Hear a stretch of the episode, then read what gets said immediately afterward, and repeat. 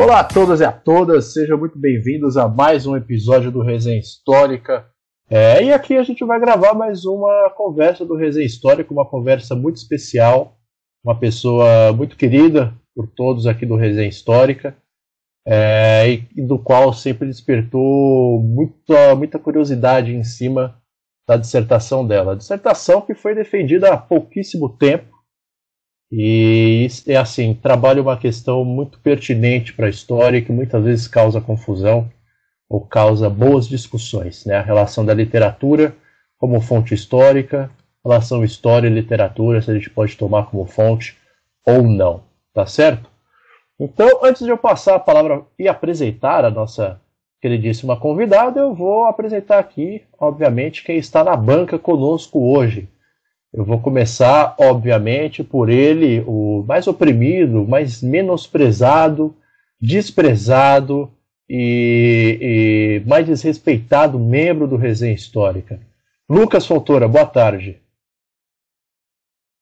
Pô, pela introdução eu jurava que você ia passar pro Joe para começar.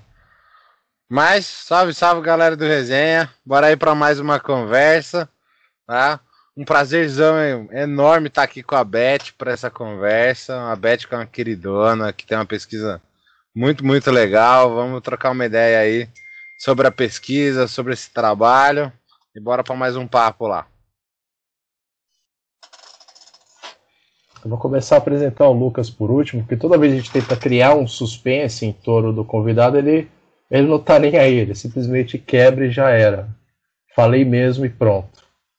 Tá Você certo, sabe que então. eu tenho que ser apresentado por último, porque eu sempre agradeço a presença do convidado, principalmente quando é uma amizade querida, né? Então não tem jeito. É, cara... Que puxa saco, Lucas, é, cara. Não, o cara. Aproveitar meu momento de, de indignação aqui, já para mandar aquele salve pro resenhers que estão ouvindo. Mari Celestino aqui na área para gravar mais um episódio aí com a nossa querida, amicíssima convidada de hoje, que eu vou fingir manter o suspense, que é a pessoa, né? E a qual eu tive o prazer de cursar o mestrado com ela. Muito bem-vinda. E Lucas, para com essa palhaçada, Lucas, é palhaçada isso. E eu, eu que sou o puxa-saco, né? Eu, pelo menos eu não atravesso a Simone aqui quando ele vai fazer a abertura. Bom, gente, Lucas e Marina Celestino estão aqui conosco e agora uma pessoa muito mais ponderada, muito mais sucinta, muito mais equilibrada. Gabriel Rossini, boa tarde, bem-vindo. Boa tarde, Simão, companheiros da banca, convidada Beth, que não precisa mais porque o Lucas já quebrou o suspense. É um prazer estar aqui mais uma vez, mais um episódio com vocês. E agora sim, por último, o mais estimado membro deste, deste humilde e potencialmente perigoso programa de áudio, Jonathan Ferreira. Jonathan, seja bem-vindo a mais um episódio do Resenha Histórica. Oi, gente, boa tarde. Faz tempo que eu não apareço, né? Mas uh, Estou feliz de estar aqui, né? A Beth é uma pessoa muito, muito legal, muito importante. O tema dela, desde o começo, no mestrado, chamou muito a minha atenção, né? Por conta do Ceará. Parte da minha família veio de lá, né? Que eu não tenho muito contato, mas eu sempre tive curiosidade, né? E a Beth também foi uma pessoa que não teve medo da minha cara, né? Porque geralmente as pessoas se espantam comigo e ela ela não teve isso, ela conversava muito comigo ali na, no, no primeiro semestre, né? Que foi o único semestre que eu vi presencial, né? Por sinal, porque de resto veio a pandemia. Então, um pouco da memória que eu tenho acadêmica ali no mestrado é relacionado com a presença da Beth ali. Então, eu tô, tô muito feliz. Histórias de amizade, aceitação e curiosidades a respeito de regiões geográficas do Brasil. Bom, agora que todo mundo quebrou o suspense a respeito da convidada, então deixe-me fazer pormenores a apresentação da querida Maria, da querida Maria Elizabeth Cosmo, colega de mestrado, amiga de mestrado aqui da maioria, acho que a exceção do Jonathan, né, amiga de todos, da pós-graduação. é, uma caríssima companheira de, de pós-graduação, uma memória que me vem à cabeça é cafés da manhã durante a aula da Vera, da Vera. Então, café com leite, pão de queijo, biscoitinho, um, um queijinho da canastra, defumado e temperado, uma coisa super chique. É, e de muito alento para a alma também. E sim, Gustavo Sequeira, inhame, inhame para você que está escutando aí. É, Beth, seja bem-vinda ao Resenha Histórica. É, já de antemão, muito obrigado por estar conversando aqui com a gente. É muito bom poder conversar com você, ver você mesmo à distância depois de muito tempo. E, poxa, parabéns, mestra Maria Elizabeth. E aí, gente, boa tarde, prazer, né, ao que eu estou conhecendo, né, ao que eu estou conhecendo agora, o Gabriel e aos demais. Bom, é, eu fiquei muito feliz, né, quando a Marina comentou. Eu acompanho algum, alguns podcasts de vocês, né? Eu fiquei muito feliz com a criação, acompanhei. Ah, para puxar, puxar a sardinha da Vera, o do Claudinei, é, esses dias do, do Marx, né, das igrejas menores, que eu assisti a, a defesa dele, eu admiro muito ele, né, como historiador.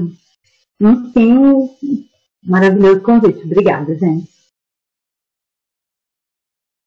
Tá ótimo. Então, para come começarmos aqui, para irmos esquentando os fornos, é, a Beth defendeu recentemente uma dissertação de mestrado chamada Amor e Trabalho nas Fornadas da Sociedade Artístico-Literária, Padaria Espiritual, o engajamento da irreverência cearense em uma proposta lúdico-literária.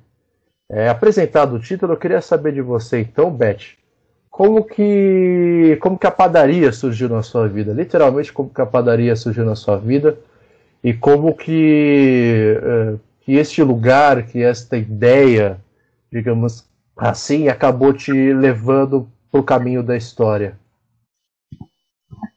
É, a padaria ela foi um achado né, na, na, minha vida e é um engraçado que realmente pareceu foi de uma forma espiritual, né? Eu trabalhei numa instituição financeira por muito tempo e estava bem cansada de todo aquele mundo, né? É, saí dessa instituição, é, já fazia, fiz uma pós-graduação na PUC e estava naquele ritmo, mas veio uma oportunidade de, colocarmos uma padaria mesmo, uma padaria aos moldes comuns, né, do pão, eu sou padeiro há muito tempo e, e colocamos essa, essa pequena padaria. É, não deu o desfecho que queríamos e eu voltei, né, para o, o mundo da, da pesquisa, né, continuei a minha a conclusão da, da minha especialização. E no desfecho desse comércio, né, é, no dia que realmente houve o fim do contrato social, eu estava um pouco tudo que tinha acontecido, né, acabamos tendo uma perda financeira imensa, e aí a gente, eu, eu buscando no, no banco de, da, da, da PUC, estava lá, vou parar de pensar nisso e vou voltar para minha pesquisa, para as pesquisas, para as coisas que eu realmente queria fazer antes de toda essa, essa confusão dessa padaria. E aí eu, com raiva de todo o processo, acabei colocando padaria literária, porque eu já estava pesquisando clubes literários, né? E aí fui, coloquei é, padaria literária e me veio um trabalho de um historiador é, do Gleu de São Passos, que se formou na PUC, que escreveu sobre clubes literários cearenses, né? E em um dos capítulos ele falou sobre a padaria espiritual. Então eu achei engraçado e comecei a correr atrás daquilo e foi aí que iniciou a, a pesquisa e, e aí eu, o Claudio me apresentou a Vera, né? Porque é, ele não, não podia me orientar é, ele só, só pude orientar a minha especialização. E aí eu conheci a Verinha e ela, que é uma querida, né, lá da PUC, acabou achando fantástico, né, todo aquele mundo. É, e foi assim que ela surgiu na minha vida, de uma forma bem espiritual. eu achei espiritual porque acabou me, me salvando, assim, de ficar com a mente voltada para toda aquela questão da, da perda financeira e da, da perda mesmo de tempo, né, que eu, que eu fiquei ali naquele comércio. E Beth, já que você comentou aí da sua trajetória, é, se não me engano, você é formada em turismo, né? Isso, isso mesmo. Em turismo. E aí você vai para a área da história, né? Então, tipo, para você, né? Como que é e o porquê, né? Que você resolveu estudar literatura, além dos seus motivos é, de experiência, né? Com a padaria em si mas a literatura dentro da história, como que foi esse processo para você, né? E também queria lançar essa provocação. Literatura é fonte? Explique-nos, por favor.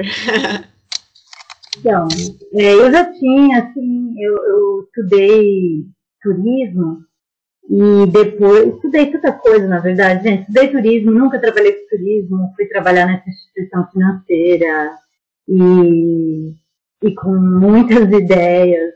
Enfim, acabei é, desgostando de tudo que eu fazia e, e sempre li muito, lia, lia. Era um entusiasta da história, né? Estudei muita história no curso de turismo e é, eu, eu tive vontade de, de, me aprofundar. Foi quando eu fiz a especialização. E eu sempre li muito, li muito. Durante a especialização, quando é, são dois anos e meio, né, quando a gente completa toda a especialização, ainda tem meio ano para entregar a, a conclusão, né, a parte final, pode ser um artigo ou um projeto. Aí meu marido acabou sendo transferido para a Colômbia.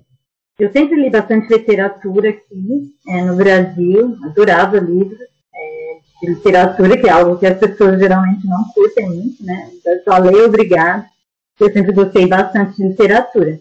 Quando eu fui estudar especialização em História, na PUC, é, a gente debatia, já tive aula com a Ivone na especialização, e aí comecei a pensar muito em literatura e uni é, os meus aprendizados na área do turismo com literatura e com história. Né?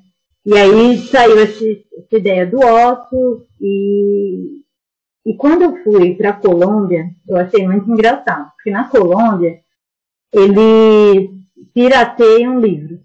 Eu achei isso muito fantástico. Assim. Tem uma, às vezes tem bancas no chão de livros pirateados. Assim, é. Aqui, como aqui tinha filme pirateado nas bancas vendendo, é, lá eles têm livros pirateados. Assim.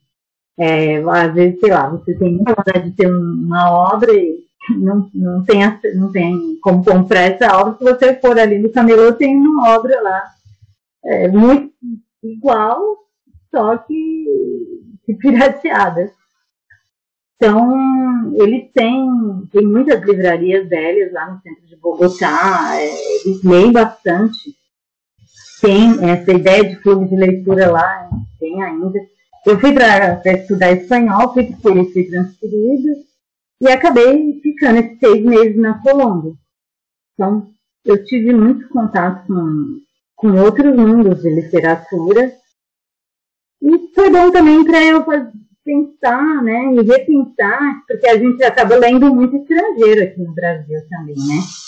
E, e perceber que os nossos literatos, eles não devem nada, né? Para nenhum literato do mundo. Eu, eu acredito que o maior escritor do mundo é um brasileiro, é o Machado de Assis. Eu não tenho dúvida disso. Eu acho o Machado fantástico. É, em todos os aspectos, assim. E eu acredito na literatura, sim, como fonte histórica. É, quando eu fiz a especialização, eu aprendi a separar é, a, o, o prazer da literatura, né, de desvendar, de, de, de, você apurar nas entrelinhas, uma complexidade humana, é, os sonhos ali de, de uma determinada época, é, desejos, a, a, literatura ela esconde a sensibilidade, os relacionamentos ali, as teias de relacionamentos que, que vão se formando na sociedade, com uma análise de um método muito bem elaborado, eu acredito, realmente que a literatura é um documento histórico. Né? A história ela vai ter um discurso da realidade, né? É, sempre, vai ter sempre um, um foco na, no fato, né? A literatura, ela resgata ali algo que está é, no linear, eu acho. Está entre. É, mas eu acredito na literatura como uma fonte histórica. Sim. E assina embaixo, também acho Machado o maior escritor brasileiro, talvez do mundo também. Poucos chegaram num, num nível assim é, que ele chegou. Sinceramente, na minha humilde opinião, acho que pouquíssimos podem chegar ao ponto de Machado de Assis. Falando nesses poucos, temos aqui a pergunta de um deles, Gabriel Rossini, por favor. É, primeiro, Beth, muito legal essa, você falou da Colômbia, né, deles consumirem esses livros pirateados tal, achei bem interessante. Eu queria saber um pouco das fontes que você usou na sua pesquisa, é, como foram produzidas essas fontes e quais são os sujeitos históricos inseridos nessa fonte. Gabriel, eu não entendi a última parte da pergunta. Quais são os sujeitos históricos que estão envolvidos nessa, nessa, nessas suas fontes que você usou na, na sua pesquisa. Certo. É, a minha fonte é o jornal Pão. É, os clubes literários, né, eles faziam um trabalho ali no, no durante o 18, 17. Né? Aqui, na, na Europa já se fazia mais né, esse, esse trabalho é, de identidade, mexer com a identidade, aqui se tornou algo muito forte, essa, essa busca da identidade através da literatura. O próprio José de Alencar, ele, ele procura todo tempo isso na obra dele, né? É, é a identidade nacional, o índio, a, a Iracema, né? Ele vai para o gaúcho, ele, ele, escreve sobre a Aurélia, uma, uma carioca, é, à frente do seu tempo. Então, ele, ele quer falar ali de, de personagens diversos da, da sociedade, né? É, o, o, jornal Pão e a padaria espiritual, ela vem é, nessa onda, né? De, de pensar o povo, de pensar a identidade nacional e a identidade é, do norte, né? É, também, que ainda era norte, não, era ainda, não havia ainda divisão nordeste. Então, a padaria espiritual, ela vai vir como um clube de leitura, e aí a gente pensa, é, quantos clubes de leitura tem hoje, né? Acho que veio aí uma, uma reformulação dessa ideia de clube de leitura, mas aí, na verdade, as pessoas elas recebem livros em casa.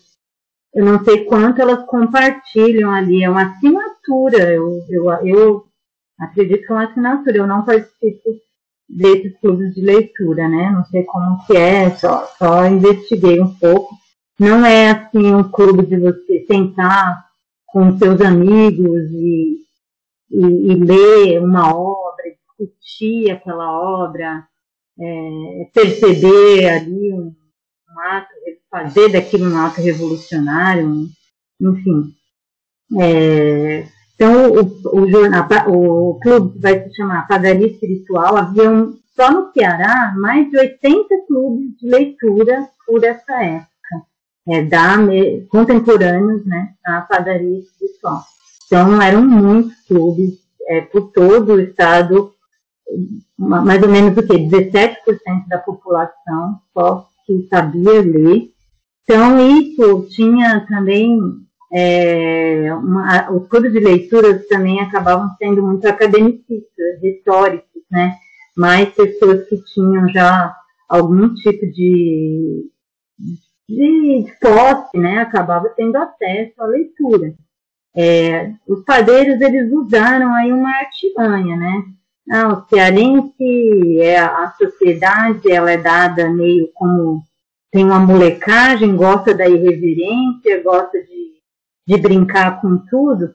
Então, vamos fazer um clube de leitura diferente, né? Vamos tentar expandir a leitura para além da, desses clubes cheios de retórica, dessa leitura aristocrática. Vamos levar as ideias para a rua. Então, eles lançam o pão, que em si já tinha uma ideia meio engraçada, é, e, e, além do pão, que era o jornal dos padeiros, foram 36 edições né, ao longo de é, quatro anos. Eu usei também as atas. As atas elas ficaram perdidas por muitos anos. Elas foram meu trabalho é o primeiro que traz as atas. É, as atas foram encontradas né, numa numa sala de leitura é, lá de um dos da Academia Cearense de Letras, se não me engano, e aí foram publicados agora. É, por um literato cearense, né, que, que é lá da academia, divulgou. As atas é, são, são muito engraçadas, assim, acho que vocês viram algumas, eles, o que deveria ser algo é, bem sério, eles acabam escrevendo mesmo, ah, bebemos, não, não nos lembramos do aconteceu, encerro por aqui. Tem atos que tem três linhas. Então eles fizeram uma questão de, ah, não dá pra gente, vamos por essa bolha aí, porque a gente não vai conseguir levar letra para muito mais gente se a gente continuar com essa ideia academicista, né, de, de, de divulgação de letras. Então é isso. Foram esses dois, esses dois pontos que eu vi.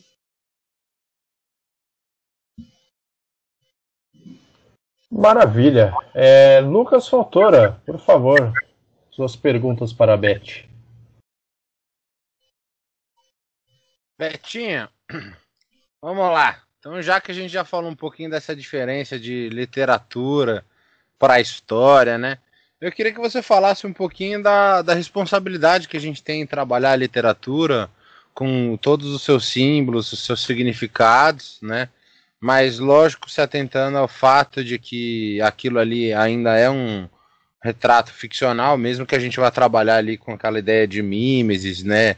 De uma proximidade de uma realidade, né? Mas eu queria que você falasse dessa possibilidade que é trabalhar com a literatura, se ela é, ela acaba sendo mais abrangente, a gente tem mais opções, a gente pode ser mais criativo em alguma medida, ou se chega a assustar um pouquinho, inclusive porque a gente tem essa preocupação metodológica aí muito frequente. Então, gente, isso foi algo que eu fiquei bem preocupada também, sabe? Porque é, às vezes eu escrevia e eu mandava para minha orientadora, porque a literatura ela, ela vai dando, né, essas asas e a gente tem que se voltando. Ah, não, estou voando, tenho que voltar, né? É, e, e, e aí quando a gente tem um rigor metodológico, a gente pensa, ah, não, mas como eu cheguei até aqui, vamos lá. Né? A minha orientadora sempre falava, não, é, é, volte para o início. Sempre que você achar que você está se perdendo, volte e entenda o porquê você chegou ali. É, da forma que a gente fez a análise do jornal, que foi fazendo a catalog, é, catalogamos, né, fiz a análise imanente das fontes, a gente atribuiu as principais, é, os principais é, o que, o que mais eles citavam ali na fonte, e a partir dali a gente foi fazendo capítulos. Então, tem uma hora que você realmente fica. Será que eu estou? Gente, vocês viram, teve uma hora que eu fui até a Grécia e voltei aqui nos contos no Ceará. E, e, e, não, e eu estava com medo disso, né? E na hora da banca, a Ivone, que é super rigorosa, né, falou, nossa, eu achei fantástico, você levou seus padeiros até a Grécia, tal, e aí é quando você realmente sente que a, a metodologia, ela é o, o norte, né, da pesquisa, realmente.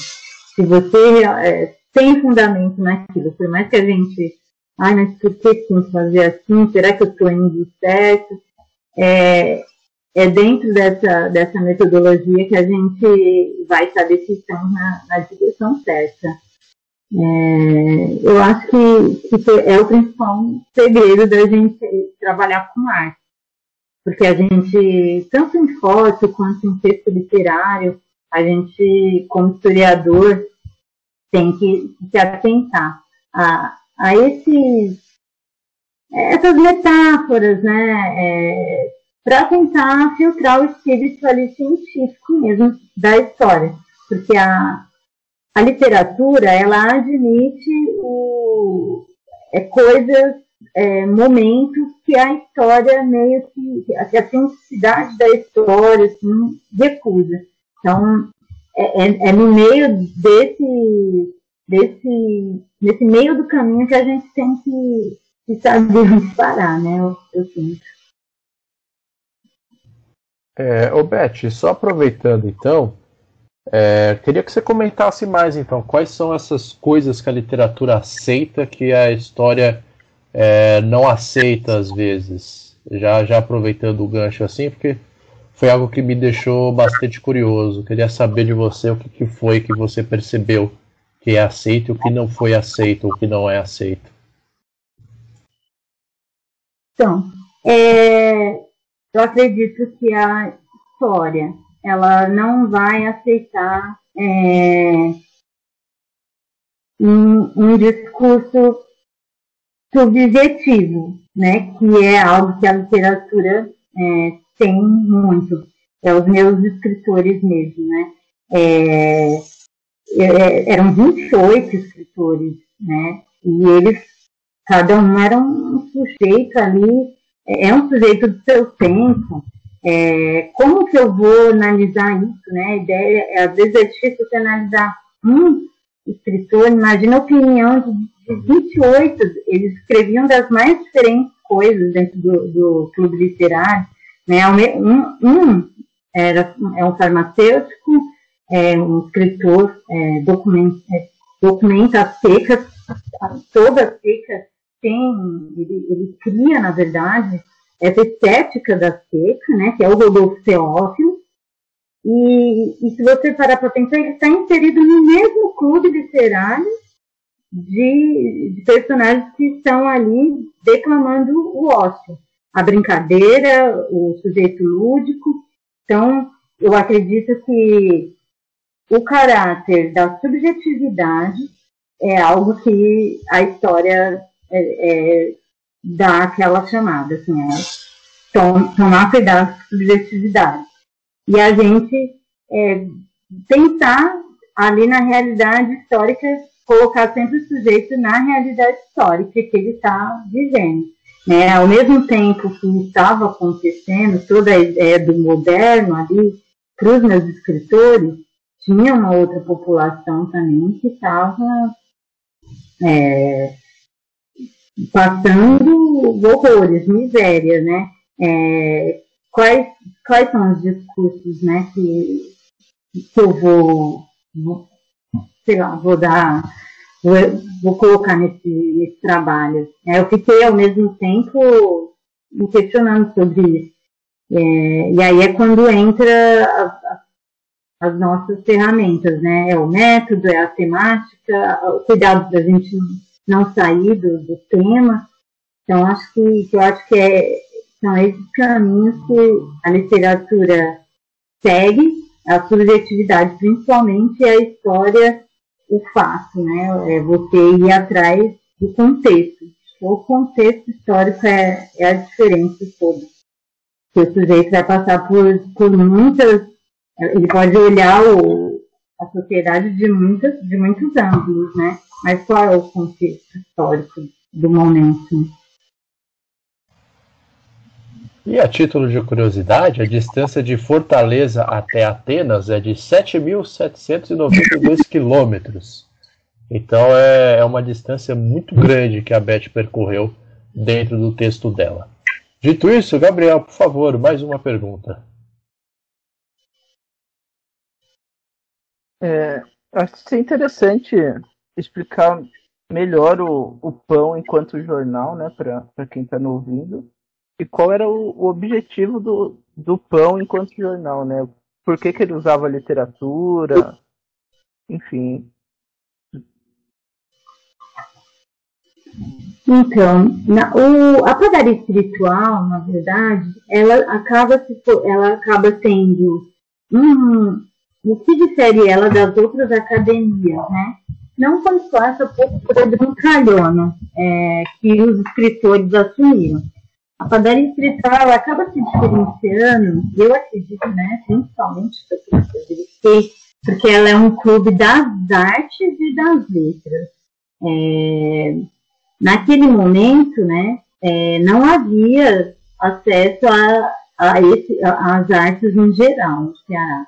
Então, dentro do, da padaria espiritual, havia é, músicos, os, os jornalistas, né, eram, é, os escritores, haviam pintores, é, havia até é, um, um, que eles chamavam de olho da providência, que era, era uma pessoa que ele, falava, ele, ele não está fazendo nada, ele vem só para ajudar a gente mesmo a organizar, a ficar de, olho na porta e tal. E, eu acredito que o pão ele trazia a, a, as letras mais a, próximas às pessoas e até é, de uma forma que pudesse ser lido a, a outras pessoas e elas entendessem, mesmo sem é, pura oralidade mesmo, o ganho a partir da oralidade ali, é, ele acabou ficando mais famoso em relação aos outros jornais por esse acesso, né? Ele publicava é, prosa, conto, é, as crônicas é, do pão eram crônicas muito engraçadas, crônicas é, que ora discutiam sobre um encontro, uma festa, ora discutiam sobre o problema das escolas, sobre tiravam um sarro aí de uma forma bem pejorativa do, é, daquela sociedade ali comercial, é, burguesa, aristocrática, é, tinha poema, é, a notícia, né, lá do, do, dos últimos encontros, né, é, tinha divulgação, crítica literária também, os livros eram objetos muito caros, de, de pouco acesso, né, então o pão divulgava pequenos trechos, né, é, de, de obras, né, não, não era como folhetim, ele não, não mas ele, ele pega pequenos trechos de autores, né, é, tanto da padaria como autores já renomados, e publica. Então, o pão, ele, é, ele tem aí um, uma fonte, é, um jornal literário, é, não só por ser ele, ele fez sucesso, não só por causa da literatura, ele acaba divulgando, né, peças de teatro, acaba divulgando até novas escritoras é, e dando, dando é, uma, tem uma coluna que é o Recados e ele vai divulgar é, é acontecimentos ou criticar algum tipo de, de peça, algum tipo de ideia das quais eles não compartilhavam, é, criticar até mesmo a igreja é, de, de, uma forma geral, não a, a, a, um padre específico, mas eles fazem também essa crítica.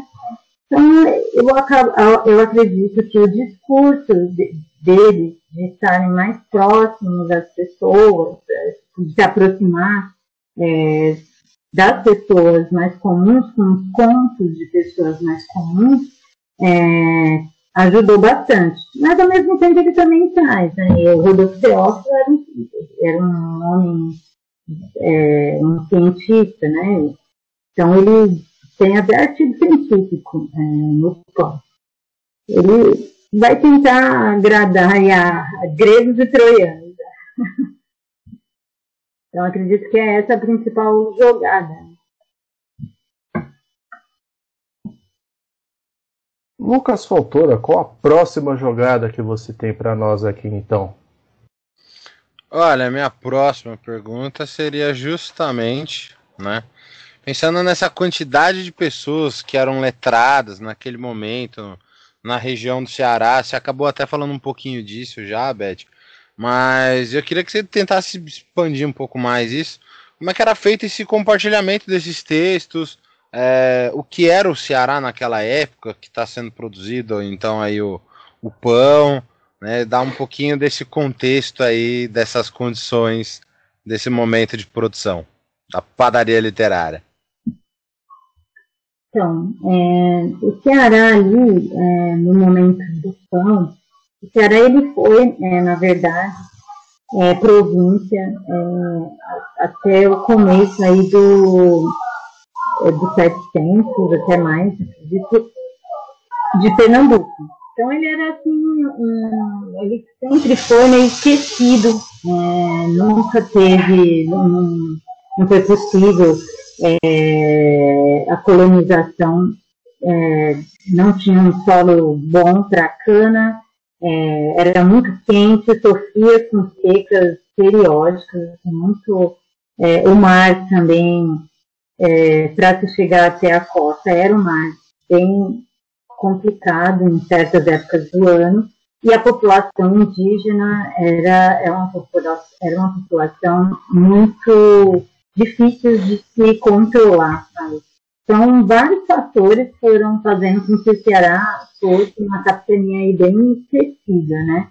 É, na época dos padeiros, já Fortaleza já é a capital, que ao contrário de outros lugares, o Ceará teve outras capitais, né?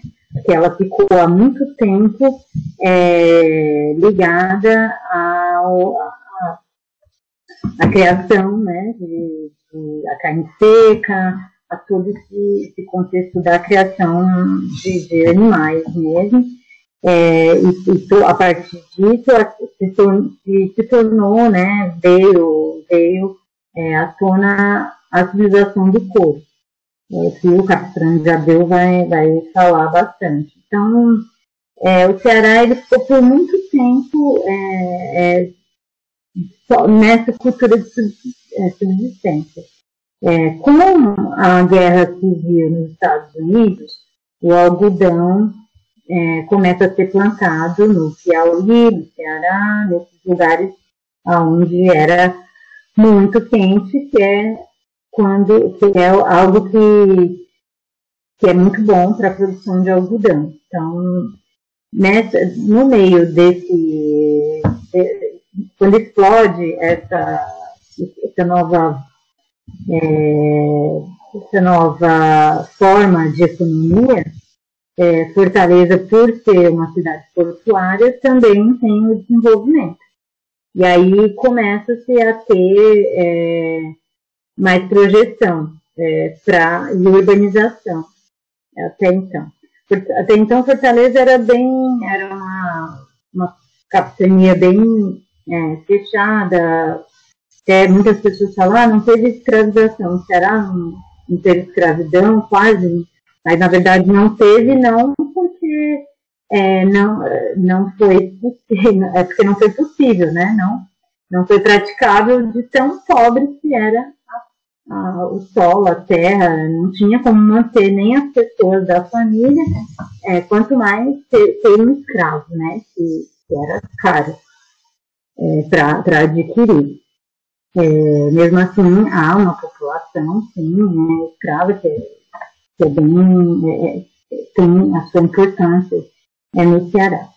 É, o Ceará dos Padeiros, o Ceará, a Fortaleza dos Padeiros, era uma fortaleza que estava é, nessa efervescência, vinda de, de, um algodão, de uma riqueza de pouquíssimas pessoas que estavam controlavam ali é, aqueles poucos, é, poucos acessos ao, ao capital, é, comerciantes, né?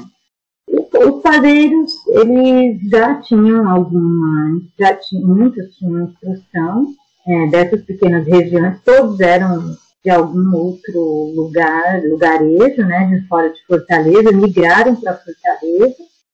É, a, maioria não vivia só de escrever, não eram só escritores. Eles eram é, é, funcionários públicos, é, caixeiros, o próprio Rodolfo Teófilo era farmacêutico, era bem como autoridade de, é, médica ali na região. É, então, Fortaleza ainda era uma cidade muito, muito pequena. Né? Tanto que eles falam, há bastante crítica também ao costume de folhas, né, de fofoca, por ser uma cidade ainda muito pequena. Poucas pessoas é, liam mesmo, os que tinham acesso à, à leitura, é, na sua maioria eram é, ou como os padeiros, é, escritores menores, é, pessoas que tinham, alguns livros que tinham saído é, e voltado para ter cargos é, dirigentes na cidade. Ah, os, as escolas ainda eram, não existiam, né, eram pequenos, é, pequenos lugares que, que, davam aula, né, a, a, poucas, educandários, né, poucas pessoas tinham acesso. Então, é, o que a historiografia diz, né, a história da literatura diz, na verdade, é que o pão por ele ter a linguagem mais acessível, ele acaba tendo uma projeção é, na oralidade, né? ele acaba sendo lido nas praças, é, a folha ela acaba sendo levada para casa, é, a pessoa mais nova ali da casa já tinha algum acesso à, à, à leitura, e é comentado, muito comentado, por conta do próprio barulho que os padeiros faziam pela cidade. Então ele acaba sendo é, lido por poucos e comentado por muitos. É, foi nessa linha que ele se projetou, na verdade.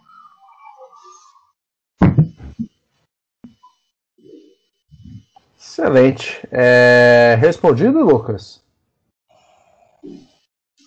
Mais do que respondido. Muito bom, Beth. Ok, então vamos dar prosseguimento aqui. Agora é a vez da Marina. Beth, um pouquinho sobre a, uh, sobre a sua bibliografia, né? Como que você pensou nessa bibliogra na bibliografia, na indicação de leituras? Como que você monta essa narrativa da literatura? Quem que defende essa metodologia, sabe? Como que você usou a literatura, né, no viés metodológico, para estar tá escrevendo a sua dissertação? Perfeito. Então, quando a gente fez a separação é, da, das, das, quando a gente catalogou o jornal, eu li o jornal de ponta a ponta. E eu, eu comecei a perceber que a, o assunto da festa, do, do tempo de si, é, do trabalho, o próprio lema do grupo, é, está na, na, no, no cabeçalho do jornal é amor e trabalho. Isso já me chamou um pouco a atenção. O que seria o amor, né, O que é amor? O que está representando esse amor e trabalho? Então, é, eu fiquei muito. É, comecei a ler e fiquei pensando, nossa, mas é, ao contrário de outros jornais da época, que tem até uma leitura, às vezes tem jornais, né, da, dos 19, é, que a gente tem que, que ler, né, fazer até cursos, né, do, do 18, 19, enfim, a gente tem que fazer algum curso para ler aquela escrita. A própria literatura, ela até perde um pouco, vai perdendo, né, um pouco a, a, os leitores, porque é uma linguagem rebuscada e, e a pessoa tem que se propor ali a, a pensar muito é, o sujeito, né, analisar o sujeito ali a época.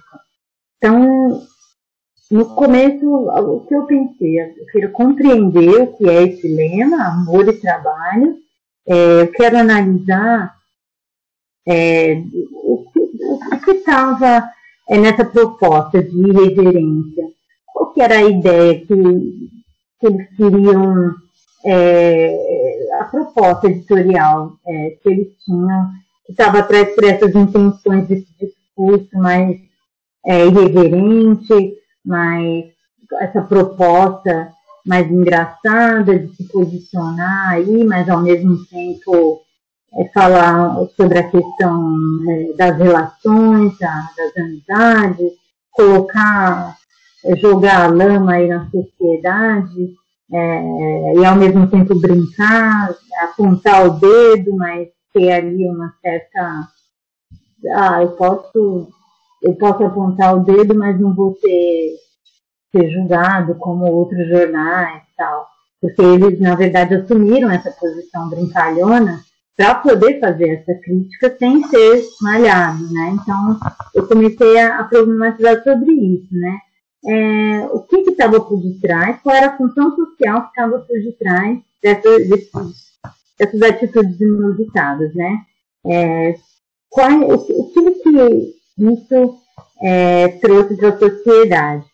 Então, problematizei sobre esse assunto, aí comecei a, a pegar a história dos clubes. Então, dei um mergulho aí para ver se tinha realmente alguma, o que estava amarrado à ideia dos clubes, que essa forma de lazer realmente ela foi se criado, né, como a padaria foi se, criar, se criou ali num encontro é, de um café. É, o que estava, assim, isso já acontecia Aí eu fui lá no Robert Darton, que, que, que fala sobre essa boemia literária, vai falar sobre os cafés, e fiquei comparando, né? Isso é como era, isso tinha, já, já existia aqui, aí fui vendo, ah, em São Paulo já tinha, esses grupos literários já tinham, esse burburinho das cafeterias, ele já existe, né? E aonde estava o padeiro? À medida que eu fui lendo, aí fui percebendo que, na verdade, ele queria furar aquela bolha social ali, não era só no café. Ah, eu quero ir para um baile aristocrático, eu quero ir para uma festa de São João, eu posso estar naquela. Eu, eu posso não ter a grana para estar, é, os clubes de, de Fortaleza, você, a maioria que frequentava, só que não podia frequentar, era associado, é, pessoas de posse. Né, os padeiros, como eles acabaram é, pegando uma fama ali pela cidade, eles eram convidados, né? E, e quando eram convidados, é, ficavam ali meio que na, na, nossa linguagem hoje, né? Eu vou chutar o balde aqui, fazer tudo que eu não posso fazer, é, ficavam por ali, dançavam, se divertiam, é, colocavam, é, discutiam suas ideias, né? Tentavam levar. Então, eu acabo resgatando essa ideia do, dos clubes aí, é, na história do Ceará, atrelo às ideias dos lazeres, né, que era onde eles falavam muito, discutiam sobre os parques da cidade, sobre quem podia estar ali naquele passeio, quem tinha como pagar aquele passeio, e os que tinham vontade, mas não tinham como estar ali. Aí eu vou e, come, e faço é, toda uma, uma representação aí dessa figura do padeiro com o, o bufão e se encontrar no batim é, as ideias, né? É, é, desse bufão, de, dessa vida carnavalesca é, que eles vão, vão tentar é, é. E, e essa alma lúdica, né, que, que a gente quer viver, mas tá, se separou dela e não sabe em que momento da vida perdeu. Que assim, é, eles, quer, eles vivem o ócio. Mas para viver o ócio, a gente tem que se ligar a um primeiro pensamento aí de ócio, é um aspecto mais profundo, a ludicidade. Então aí eu percebi que a minha temática é o ócio, mas o que propõe ali a pessoa ter uma vida de ócio? Ah, é um aspecto mais profundo ali, é você está disposto a viver aquele lazer que já é algo programado, ligado a uma sociedade de consumo, ou um ócio que você pode ter a qualquer momento. É, o ócio ele é uma atividade mais livre, né? Mas, é, que, que, que inclui mais pessoas. Então, primeiro eu resgato é, a ideia do que é o lazer, depois eu resgato a relação do lúdico é, com o, o ser social, é, e por último, eu resgato aí o trabalho com a literatura, com a leitura, né? É, que é algo que eles é, levantam, na verdade, a bandeira e o amor e trabalho, na verdade, era um, um amor pelos livros, né? Era é através do livro que a gente vai alcançar algum tipo projeção, porque a sociedade está dizendo, aí essa modernidade está excluindo as pessoas, as relações sociais. É, é, o Norbert Elias me ajudou muito aí nessa teia, né? É que é uma teia de relações que eles também discutem bastante. É, é, como que, que as nossas relações sociais elas elas acabam fazendo toda a diferença é, dentro de um, de um contexto em que a gente tem que resistir.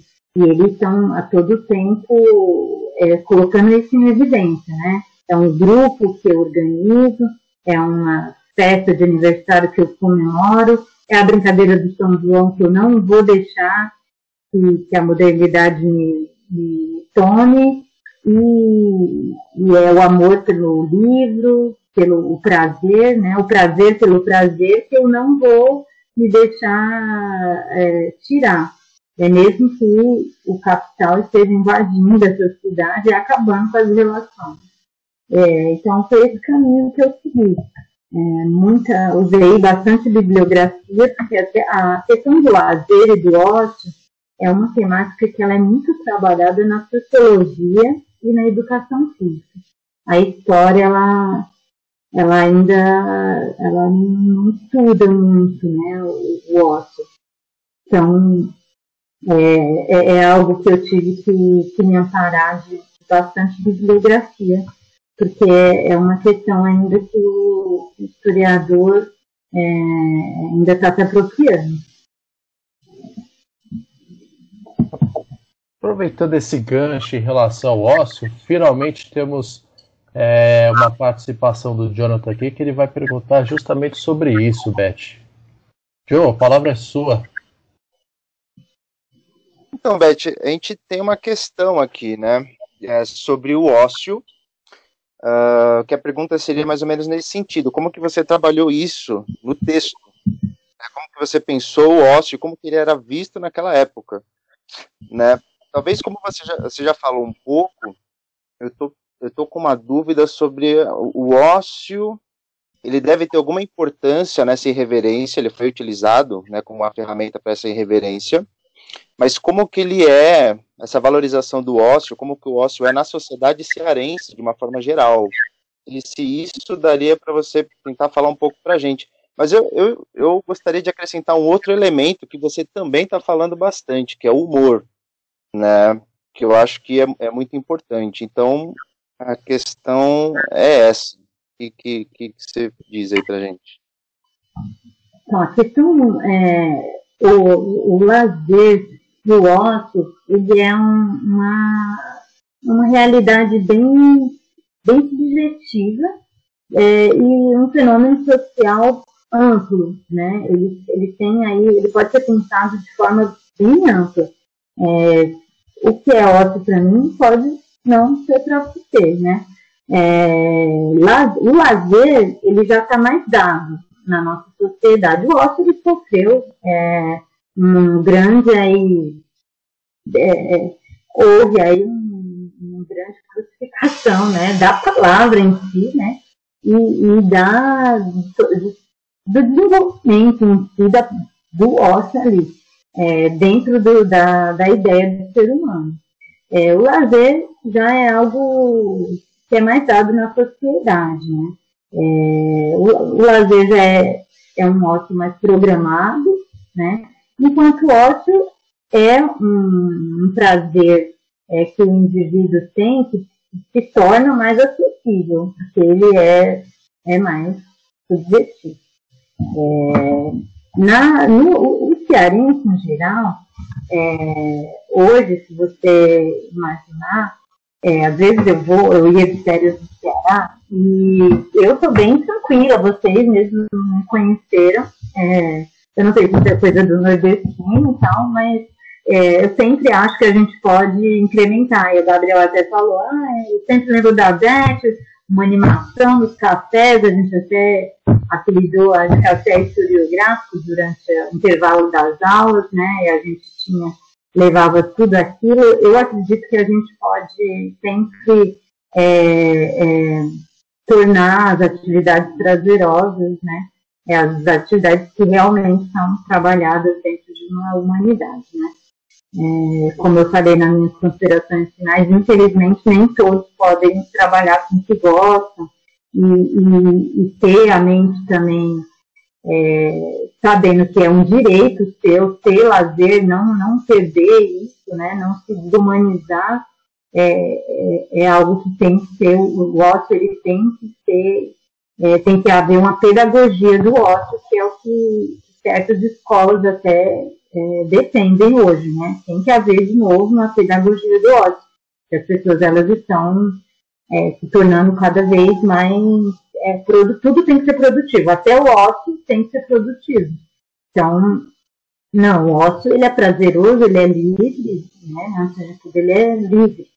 É, o cearense nordestino no geral, é, eu acredito que tem tem essa ideia do, do trabalhar, né, do, dar o seu jeito, do trabalhar, o brasileiro no geral tem isso, é, mas eu, eu acredito que o que eu verifiquei é que a sociedade cearense, como ela estava muito, é, na época dos caveiros, muito perdida, né, muito é, deslumbrada com aquela modernidade toda, o, o lazer acaba sendo mais vivido do que o ócio. É, o lazer de um baile aristocrata, o lazer do prado, das novas possibilidades que a cidade trazia. É, o padeiro, ele vai falar o quê? Não, a gente pode, a gente, a gente, isso foi o que eu tentei colocar dentro do trabalho. A gente pode viver o lazer é, de, de, muitas formas ali na cidade, mas tem também é, o ócio e, e, tudo que é livre que a gente também pode viver, que nem sempre é, demanda só de ter grana ou não, né? Uma vida no interior, é, resgatar um, um sentimento, uma relação, de, de amizade. Então, o padeiro ele vai estar falando muito isso nos contos, né? O que está se perdendo. O Raymond Williams vai, vai trabalhar isso como o, o é, na literatura, né? Campo e cidade. Eu trabalhei também aí no, no Raymond Williams, coloquei um pouco isso. É, um, o humor. O humor no, no Ceará é coisa séria.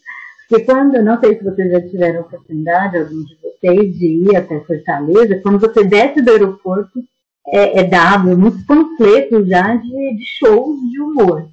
Isso também me chamava muito a atenção quando eu comecei o meu trabalho. Tem alguma relação, né? Essa tradição no humor, a gente pega aí grandes humoristas, né? É, do Brasil, muito humorista nordestino, cearense, né? Ó, Chico Anísio, Tom, Tom Cavalcante, Didi e, vários outros. Aí, o próprio, agora tem o Whindersson, né? Meu filho adora. E, e rindo, meu filho rindo ali daquilo, de, de tudo aquilo, eu, eu pensando, assim, nossa, essa tradição de humor, ela, ela vai se renovando. E no, Fortaleza a gente ainda nota é, ecos disso, e eu fui atrás para ver se isso era uma coisa é, é, já estudada, né? E aí foi quando eu achei é, esses estudos né, sociológicos do, da figura aí do epiteto Ceará moleque, é, que é, é, na verdade, estudado de uma forma antropológica, sociológica, do, do cearense ter uma questão de tirar sarro aí de tudo nas próprias literaturas, é, desde o do final do, do 1700, né, de algumas literaturas aí antigas, é, tem esse, nome específico, né? Ah, isso é molecagem do cearense, isso é, é, um, é, é coisa de moleque, né? É, dada, é dada na sociedade né, do Ceará esse jeito é, de, de, tirar sarro de tudo, né? Uma crítica até que, que ficou aí na que os padeiros eles se anteciparam é, ao modernismo em São Paulo, né? em algumas questões. É, o pessoal da banca me perguntou. E os próprios escritores cearenses, quando analisavam o modernismo, aí falaram, né? O Demócrito Rocha uma vez falou, não, a gente ri de tudo, né? A gente não é como, acho que a gente não deve ser comparado com os paulistanos, porque aqui no Ceará a gente não põe fraque, né, para fazer antropofagia. A gente já ri de tudo mesmo, do jeito que a gente está, então, acredito que, que não, a gente não, não que antecipa, né? É, acredito que a gente já, já tem essa, esse jeito de, de buscar o que é, é diferente já e, e, e discutir isso a tempo, né? Não, não precisa pôr, pôr prática isso, fazer um, uma situação de modernismo, uma semana de modernismo para isso. É, acredito que essa questão do humor ela é bem refletida no, no, lá, não sei se nos outros estados todos são, né? Mas eu sei que no Piauí, no Ceará, é uma questão bem, bem forte.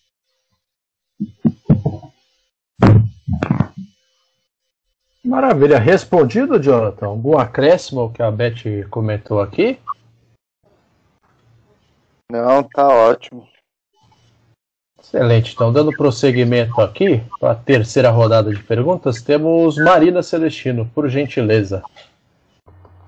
Falando sobre o pão, Beth, é, pensando na cultura do Nordeste, antes do século XIX, a gente tem essa questão do pão espiritual voltado para o cristianismo, voltado para a Igreja Católica, né? É, essa metáfora na sua pesquisa, ela aparece nesse sentido da religiosidade, né? E uma segunda, uma segunda pergunta, né, que seria essa fome, né, do, dos escritores, eles partilham da mesma fome que as pessoas da região, que os cearenses no geral? Então, Marina, os padeiros eles fazem um pouco de crítica à, à igreja, né? Mas eu acredito que não é a questão si da religiosidade. Eles criticam as posições ali é, das quais eles não compartilhavam, né?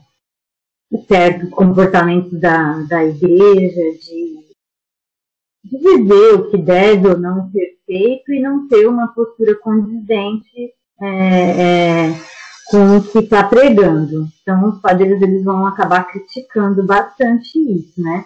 É, o clero, em geral, eles falam, né? São, são nossos amigos, é, é o clero, é, a polícia, o burguês. Então, ele vai sempre atacar, né? Esses três, é, esses três pontos sociais. É, o, o próprio pão, o jeito deles falarem, o pão do, do espírito, eu acredito que já, já faz a gente pensar que é o alimento, que eles estão querendo alimentar ali a alma, né? Levar um alimento para a alma.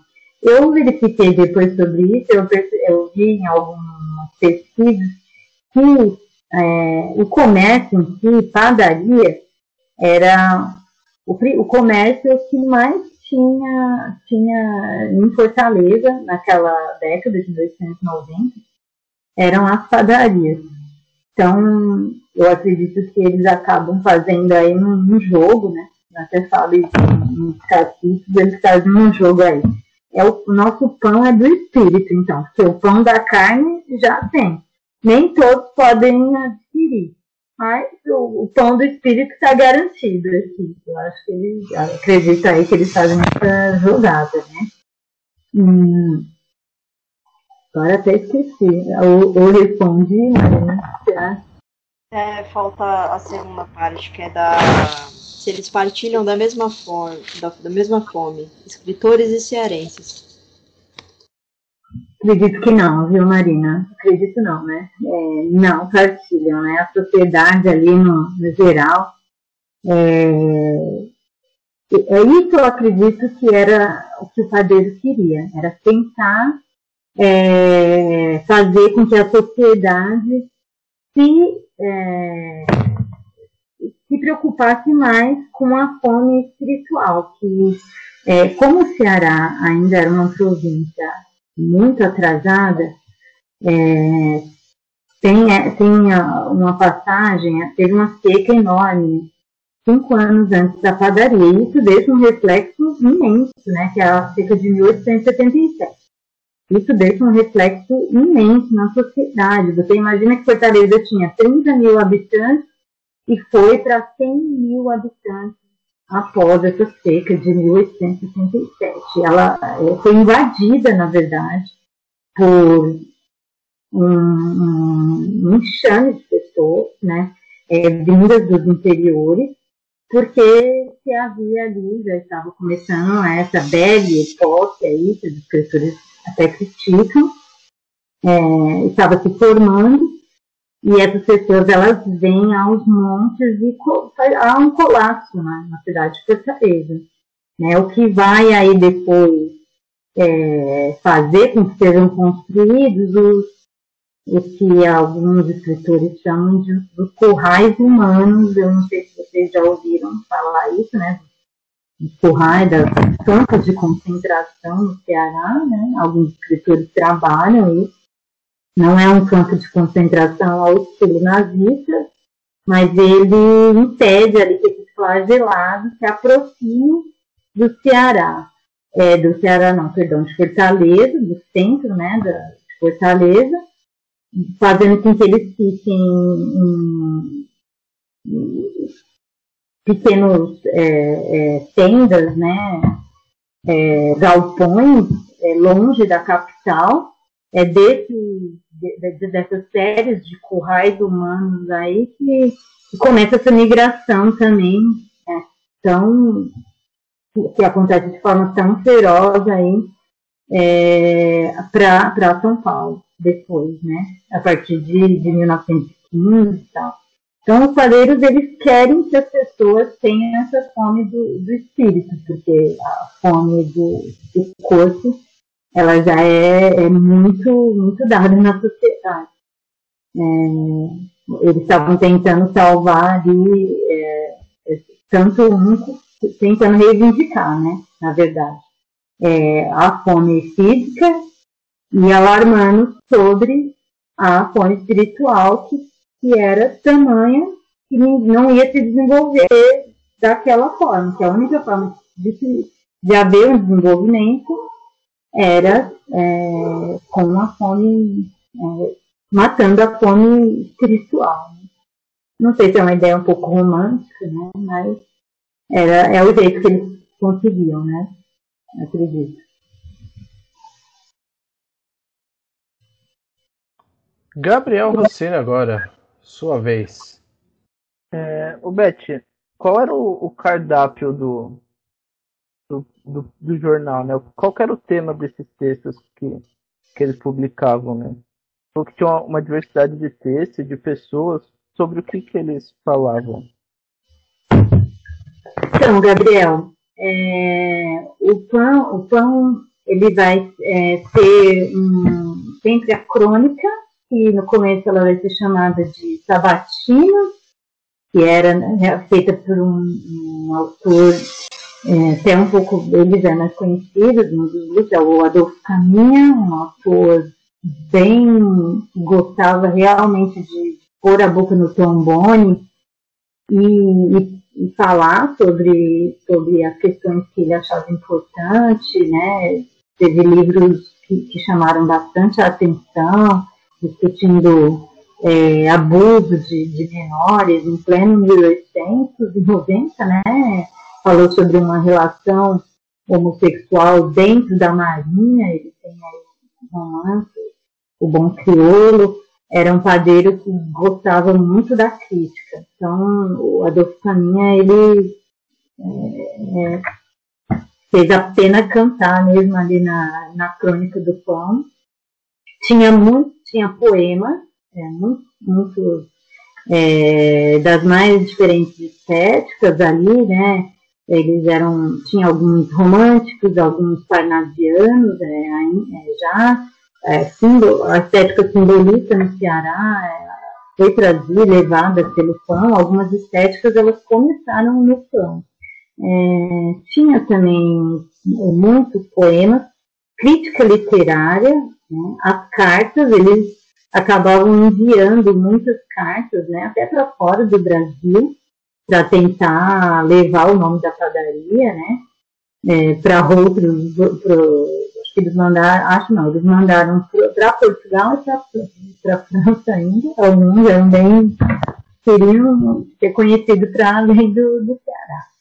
É, a crítica literária era bem, bem forte, eles traziam também algumas partes de, de contos, alguns contos, eles gostavam muito dos contos, é algo que eu cito muito no meu trabalho, alguns contos, reflete bem a sociedade, as críticas à igreja, os contos, eles vão falar muito sobre a vida de aparência, vão tratar muito desses assuntos, dos amores por, por aparência, né? O que é um amor é, é, é aparente, por aparência, um, o que é uma amizade por, por interesse, eles vão acabar falando muito sobre isso, né? Das relações.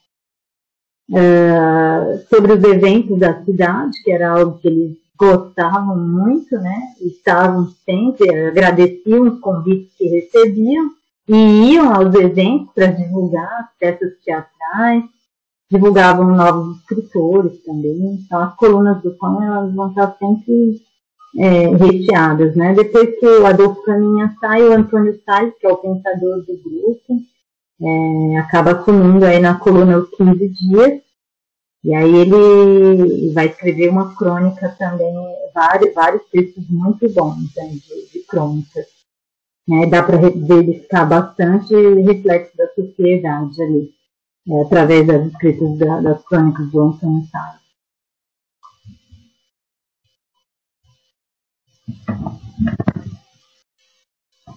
Prosseguindo aqui então, Lucas Fontoura, nosso querido amigo do Ferro de Solda na tarde de hoje. Faça sua pergunta para Beth. Só um minuto que eu comecei a tossir, mano. Foi bem na hora que você foi falar. É, o cara fica inalando aí o estanho que sobe, mano. Não, pior que não, não, não sobe não. É eu que engasguei. Engasgou de besta. Tá, vou, vou marcar aqui esse corte aí. Depois a gente tira e você já faz. Aí, aí. Tá, então vou fazer de novo. Tá certo, então, dando prosseguimento aqui nas conversas, nos trabalhos, Lucas Fontoura, por gentileza.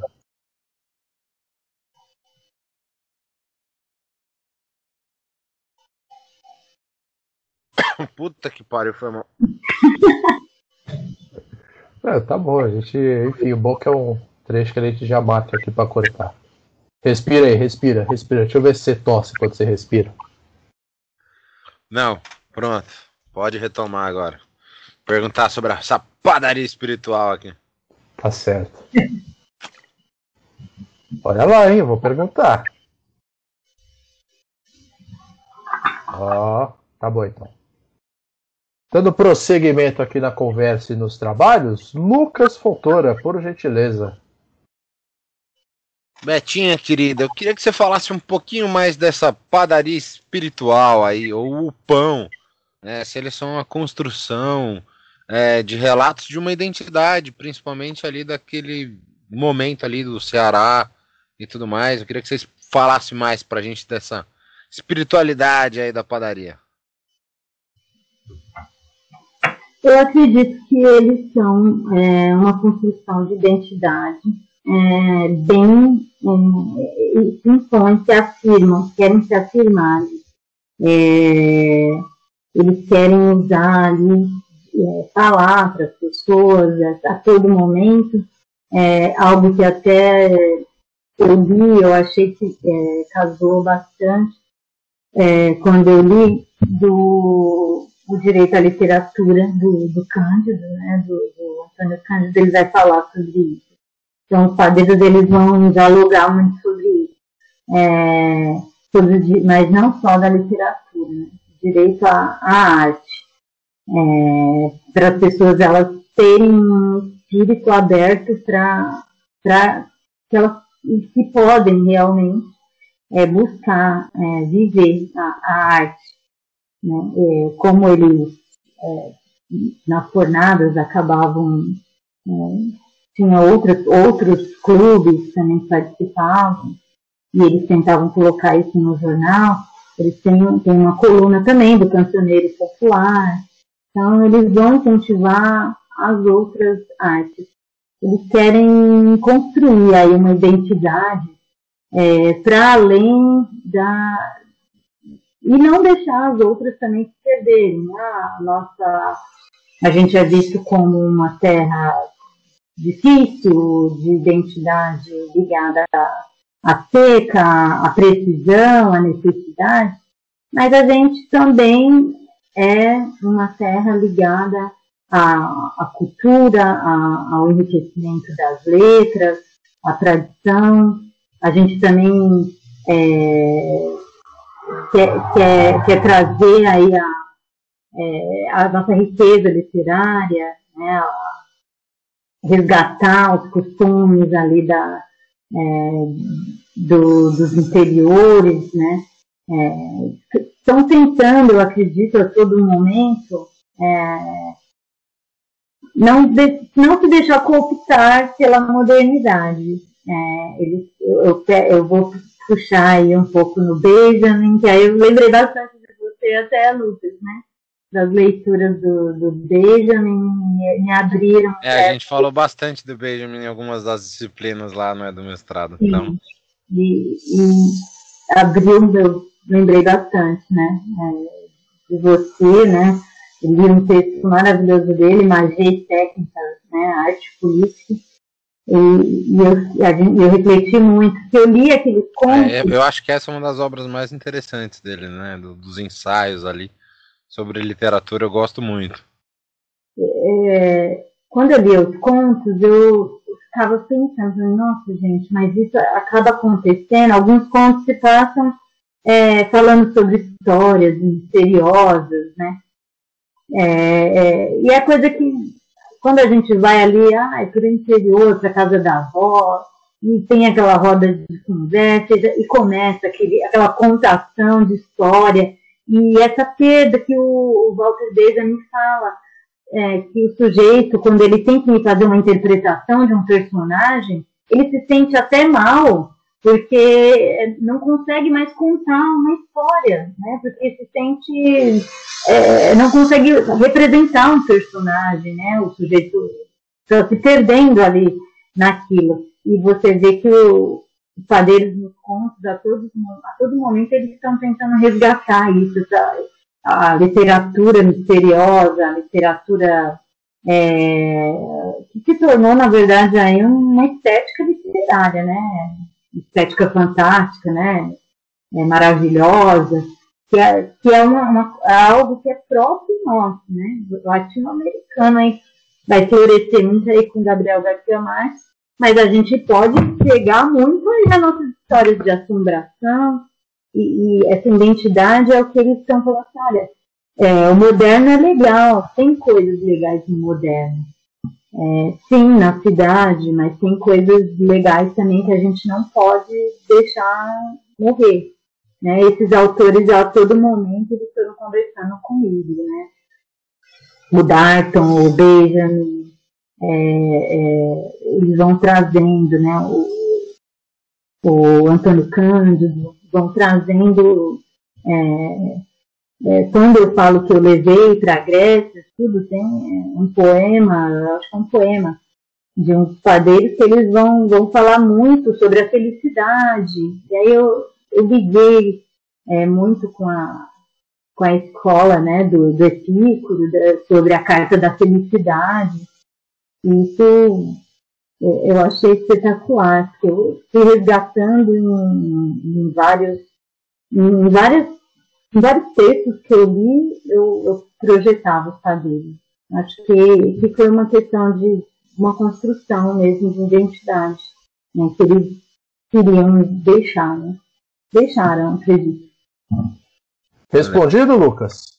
Mais do que respondido, Betinho. Obrigado pelas elucidações. Agora, Jonathan Ferreira. Jonathan, sua vez. Beth, a gente tem uma outra questão aqui também, né, que foi formulada. É, a gente falou, né, você explicou aí o contexto da aproximação com o cristianismo, com a religiosidade, etc. Mas uh, toda essa produção, esse engajamento da, da padaria tinha algum envolvimento, alguma tendência anarquista, ou pelo menos não religiosa, alguma coisa nesse sentido. Talvez, não sei se dá para chamar de, de laica, né, apesar que não, não sei, mas essa é a pergunta, se tinha esse viés também. Então, é, Jonathan, ele, é, a bandeira não, não deu na, nas, nas fotos, né? Eu coloquei lá a bandeira da padaria espiritual, uma bandeira que, que vai, vai ter um, uma mensagem, bastante mensagens, assim, é, é uma pena e um trigo, né, cruzados, é, de uma bandeira vermelha.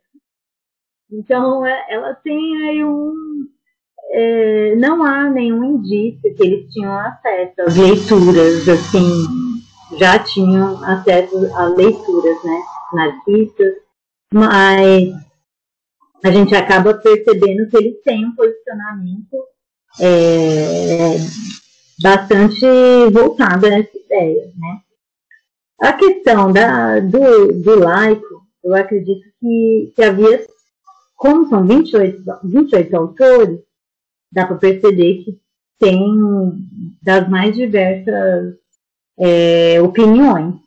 É, o próprio Antônio Salles fala, é, aqui é fechar os olhos na padaria e, e um beato aparecer, né?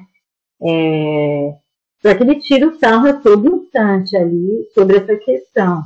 Então, alguns, é, o Antônio Salles mesmo era um, era um escritor, era um dos que mais escreviam, e sempre estava é, procurando é, falar sobre religião, mas a, religi a religião a religi é uma religião que você é, vai ter com o seu eu, não importa se é dentro de uma igreja ou não. Né? Ele até fala, ah, tá animado o Natal, é, mas está se perdendo, né? Ele vai comer, ele acaba comentando ali, mas está se perdendo. Parece que está é, tá virando um quartel militar essa festa de Natal, esse presépio. Aí ele acaba fazendo uma associação né, do presépio de Natal, todo com uma, né, uma militarização da vida.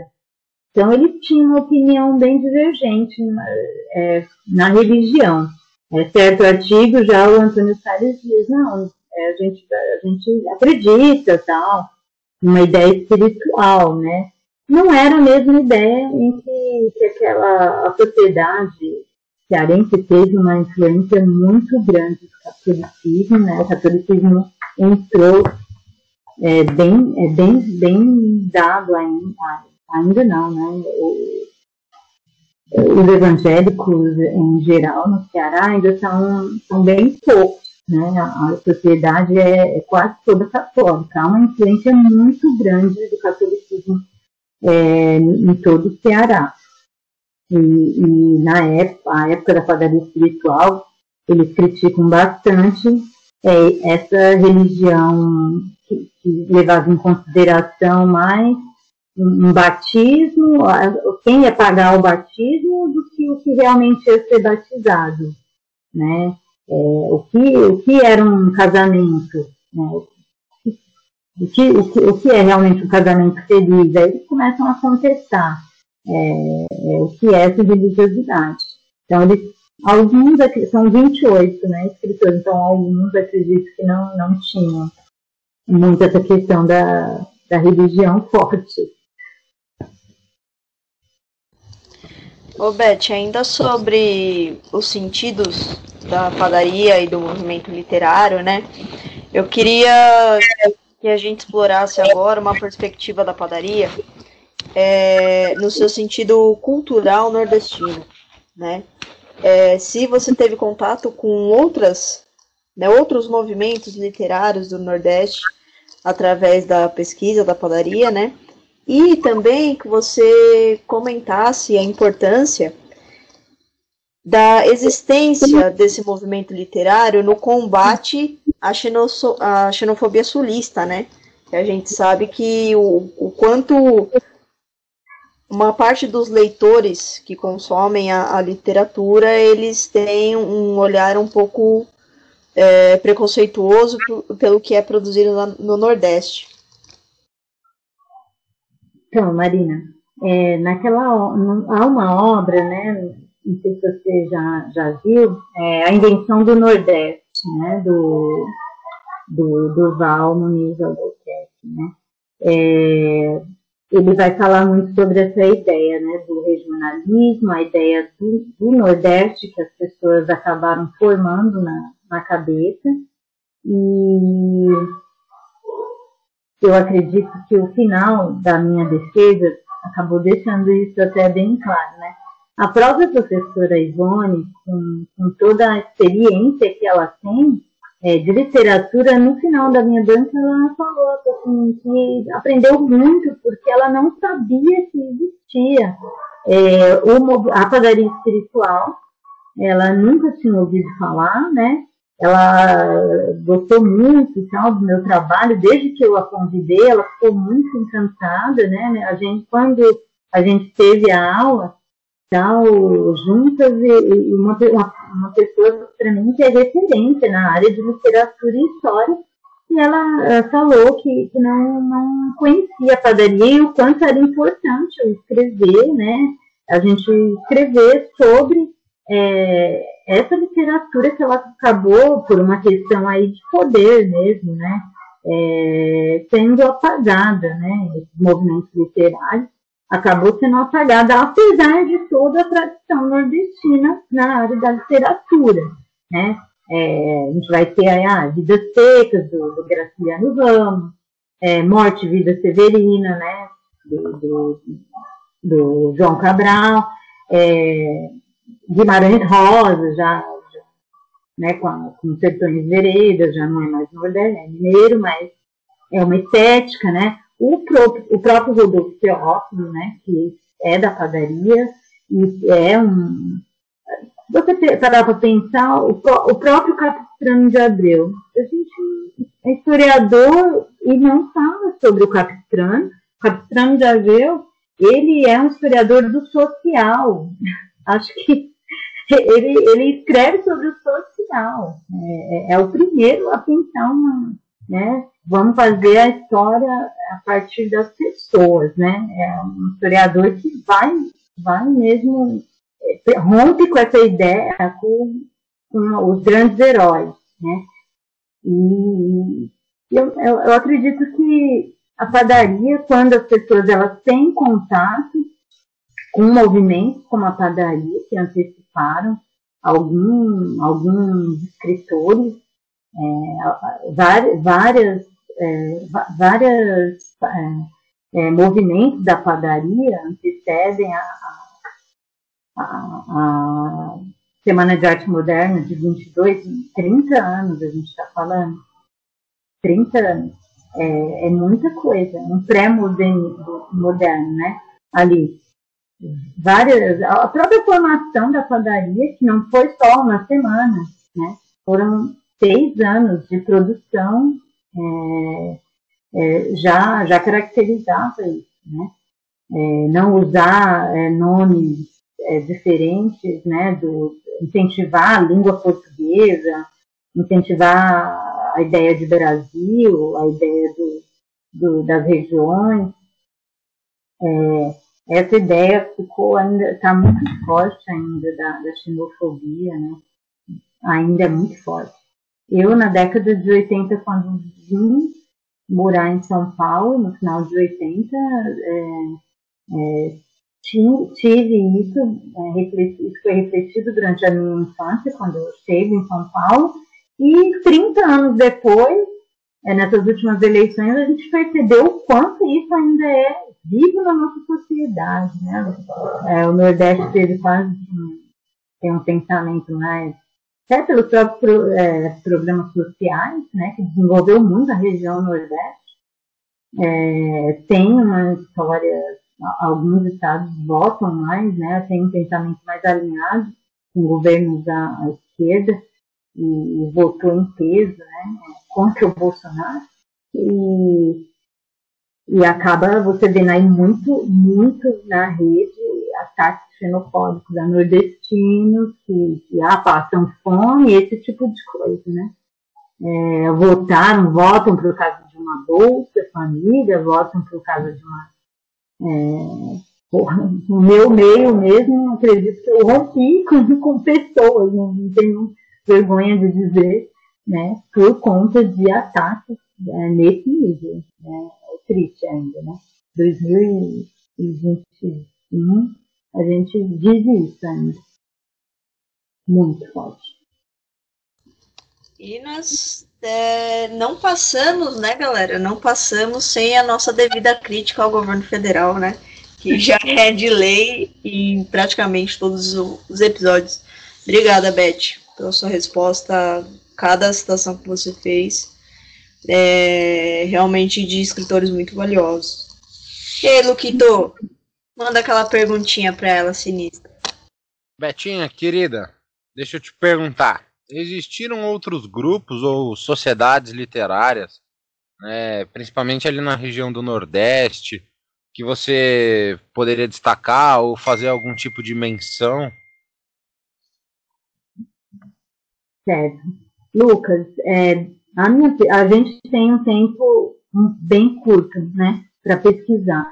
É, quando eu iniciei... Extremamente curto, né, Betinha? Dois anos é rápido. Passa num, num, nossa, num pico, né? É, quando eu comecei a, a, pesquisar, uma das minhas, né, das, dos meus problemas de, de, pensar era isso, assim, nossa, é como, como tem, como há muitos escritores, né? É, alguns aí até que eu falei, nordest, é, nordestinos é, no geral, é, aí a gente vai pegar uh, baianos, ah, Castro Alves e é, a Jorge Amado, e tantos e tantos, né, escritores nordestinos têm essa tradição, da um, né, vem desses clubes, né, eu, eu acabei é, percebendo que há é, uma forte influência dos clubes literários para a divulgação das letras, né, em todo o Nordeste.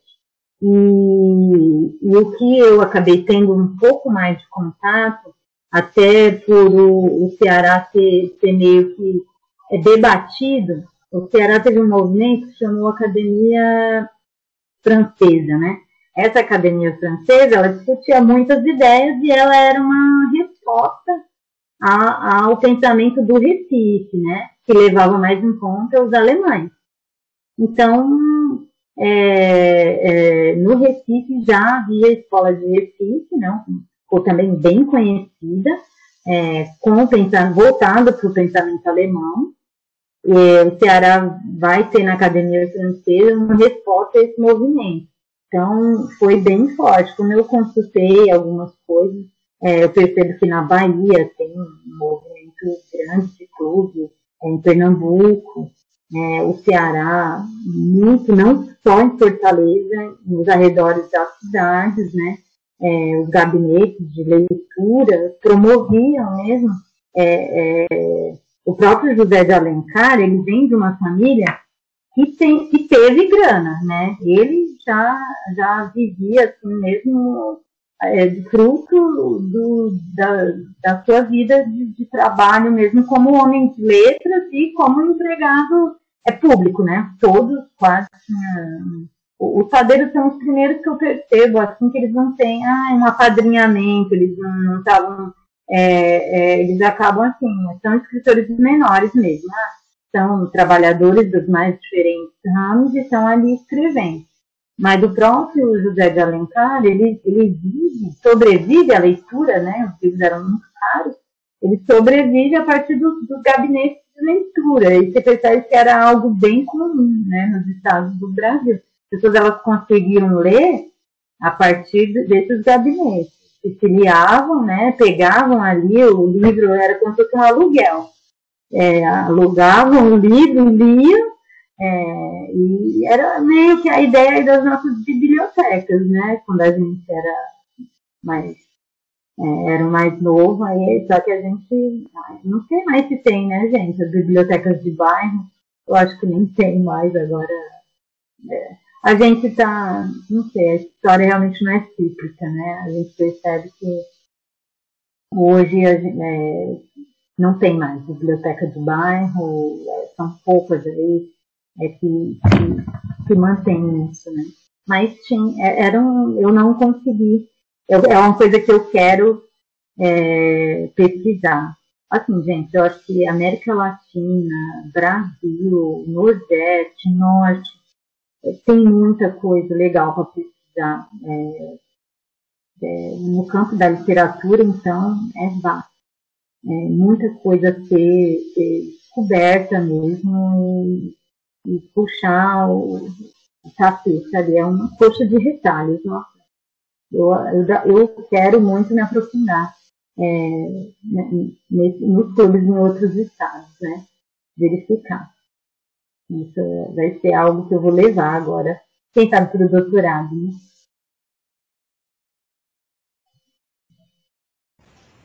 Maravilha não diria nem bibliotecas de bairro, né? O que a gente tem hoje em dia são bibliotecas públicas, é, bem, bem espalhadas e bem diminuídas ao longo da cidade, né? Aqui na Zona Norte eu consigo pensar em três, né? Uma no PJ, ali da, na ETEC, outra em frente ao Hospital do Mandaqui, e uma terceira também no Mandaqui. Também no Mandaqui. Então, assim, mas é muito pouco. A outra que eu consigo pensar aqui é aquela lá do centro. Qual que é o nome? Rui Barbosa. Qual, Mar... Beth? Mário de Andrade? Isso, Mário de Andrade. Consigo pensar na do Mário de Andrade também, que é bem legal. Tem bastante Aqui coisa no centro lá. ainda tem a, tem a Monteiro Lobato também. Monteiro Além Lobato. da Mário, né? É. Monteiro Lobato. Tem uma do. Cara, eu sempre esqueço. Do Memorial da América Latina tem uma biblioteca lá também. É, mas assim, acho que proporcionalmente com a quantidade de pessoas aqui dentro da cidade, como, como a vida é vivida, é, eu ainda acho muito pouco a quantidade de bibliotecas e, e, assim o incentivo à leitura. Incentivo à leitura, principalmente. É, que é interessante, apesar de tudo que a gente falou com a Beth, algo que é bem tocante no que ela foi falando com a gente hoje foi, enfim, perceber esse desenvolvimento, esse gosto, é, esse carinho, esse afeto pela literatura de maneira geral e como isso acabou sendo, sendo expresso dentro do, do texto dela, dentro da dissertação dela, né? Traz as, toda, toda essa questão sentimental, mas para o lado da história, para o olhar social, né? Para entender um, um, um movimento de cultura, um movimento é, levantada e levada adiante por cidadãos comuns e que, enfim, mostrava uma diversidade de, de coisas dos, das quais, se a gente olhar assim é, friamente ou no senso comum, a gente, enfim, não percebe. E com certeza, isso daí acho que qualquer pessoa que fez o teste do pezinho ao nascer consegue constatar que o Nordeste e o Norte do país são mais inteligentes do que o Sul. Isso daí não precisa ser muito inteligente para perceber isso daí. Mas eu vou fazer a, a, última pergunta de hoje, pertence a mim. E eu acho que eu vou ter que fazer é, a Beth pensar um pouco mais. Porque continua em cima disso que ela acabou de comentar, né? Então, Beth, esse momento de negacionismo, momento onde o óbvio não é mais óbvio, onde a gente tem que explicar o porquê o vermelho do farol vermelho é vermelho, do porquê você tem que lavar as mãos, do porquê que você tem que usar máscara, do porquê que você não pode nivelar a opinião de um grande amigo do Lucas, Rodrigo Constantino, com a opinião de, de um cientista que faz doutorado, pós-doutorado, faz bate e volta na Lua e ganha duas taças Libertadores. É, levando em conta todo esse cenário, como que a literatura é, como que as artes, como que a história podem contribuir não só para combater esse negacionismo, mas também para nos alimentar, saciar um pouco essa fome que às vezes é de conhecimento, às vezes é de, de algum repertório que ajude é, a gente a ter um diálogo melhor, mais completo e mais sensível com o mundo, Beth. Olha, gente, é, quando eu fui fazendo o meu trabalho, é, por várias vezes eu fiquei pensando né, é, em como a, a gente está tá estacionado, né? É, como chegamos até aqui? Eu não sei, acho que tem dias que eu acordo, aí eu olho e falo, meu, como que a gente. Você abre o celular, aí vai ver aquelas notícias eu lembro que uma certa vez a gente estava tendo aula e eu me lembro também bem nítido que o Gabriel abriu a, o jornal, abriu e falou no meio da aula, ah, o Temer está sendo preso. Aí às vezes gente, aí ele fala, nossa, parece que toda vez que eu abro o celular pode ser que venha é, algo, algo diferente. Então parece que hoje a gente abre o celular, às vezes a gente até parece que é mal educado é, na cara de alguém, mas é porque a gente está vivendo uma realidade tão é, louca que parece que se você, se você não olhar, você perde. Em um momento você perde, já está acontecendo. É, e todo momento está tá acontecendo e não estão acontecendo as coisas que a gente gostaria, né? Tá, tá complicado. É, eu não sei mais, porque eu acabei mergulhando no trabalho, eu não sei mais em que pé ficou a taxação de livros. E, e eu fiquei pensando, falei, gente, é, como pode, né, taxar livro? Aí realmente, onde, como que a gente chegou até aqui? É, é, o livro tá na, tem na Constituição, um artigo que, dá, que há esse direito, né? É, é, do, do, da, da, da leitura para o brasileiro, da literatura, e hoje a gente está é, nessa encruzilhada aí, né? É, numa das partes do meu trabalho, eu estudei o, o argentino, né, o Mendel, Alberto Mendel, ele tem uma história é, grande, né, com esse tema sobre a, a sua história atrelada à história dos livros, é, é, como que, que, que o livro transformou a vida dele.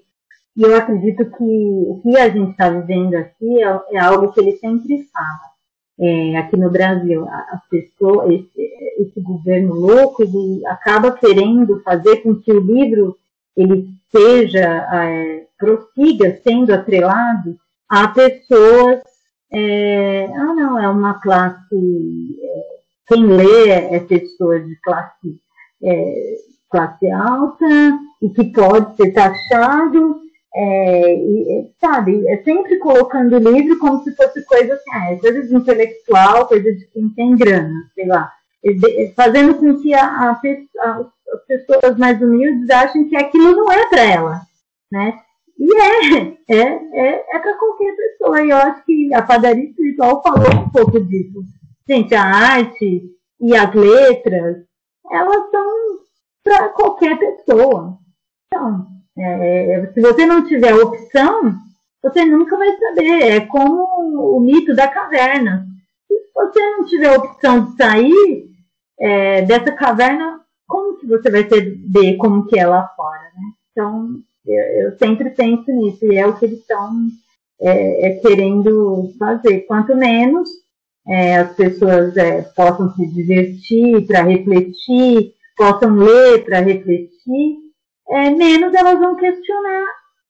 E mais a gente vai continuar nessa, nesse, nesse grande ciclo aí, né, de só tomar, gente, infelizmente é, é a palavra, né, é, desculpa o termo, é isso, gente. Excelente, né? Só uma última constatação, né? Notícias dessa semana, hoje, relembrando, é domingo, dia 16 de maio. É, duas coisas, né? A primeira é, que saiu essa semana durante a CPI é que 22 bilhões de reais conseguiriam comprar, é, se não me engano, as 70 milhões de doses ali que foram ofertadas pela Pfizer. Isso foi negado pelo governo federal, isso daí já é de conhecimento público, mas, em compensação, o aumento do orçamento para os militares, que eu sinceramente é, penso que são os maiores mamadores de teta da história do país, historicamente, vai custar 26 bilhões aos cofres públicos, enquanto as universidades, é, a educação teve um corte de 37%. É isso, produção? Isso. 37%. Então a Federal do Rio de Janeiro pode fechar, algumas unidades da Unesp aqui em São Paulo também podem fechar, e o Enem esse ano muito provavelmente que não vai ter. Então para você aí amigo que enfim acha que ser é, bolsonarista, acha que ser favorável à família tradicional, aos bons costumes, que ninguém sabe de onde que se tirou essa idiotice, o que isso significa mais, vale a pena? Repense. Principalmente você que está começando a sua vida aí, quer fazer alguma universidade, quer se qualificar, quer pagar de esperto, fica ligeiro aí que é bem provável que você não consiga. Tá certo? Aí é bem provável que você acabe sendo comparado com o Léo Natel, Jô ou Otero, jogadores mortos que atuam no Corinthians hoje em dia e que fazem a população, a grande parte da população, é, se contorcer de raiva, inclusive esse daqui que vos fala, tá certo? Meu animal espiritual a partir de amanhã é o craque Neto. Feito essa colocação, vamos então as nossas listas de recomenda recomendações. Tá certo? Beth, começamos por você. O que, que você recomenda para os nossos ouvintes, para os nossos resenhers e para toda a nação corintiana que está tentada por fogo em alguns veículos aí? Olha, é, para entender um pouco mais é, sobre toda a temática, é, eu acredito que é uma temática muito interessante que a gente ainda precisa desconstruir muito. Elogio ao é, ócio é, do, do Bertrand Russell é, é fundamental é sobre a, a importância de, do conhecimento não ser ou do que você ter que fazer ser somente para ser algo produtivo ou é, é, é, um elogio ao inútil, ah, é inútil, mas eu quero fazer, eu vou fazer porque nem tudo precisa ser útil. Então, elogio ao ócio é fundamental. O direito à preguiça do Lafargue é um manifesto, tem que ser lido, ele continua atual. É, leia o Lafargue, ele é super acessível e, ele vai, ele vai dizer, né? Ao, ao tema da literatura, Servicenco, né, Nicolau Servicenco, literatura como missão.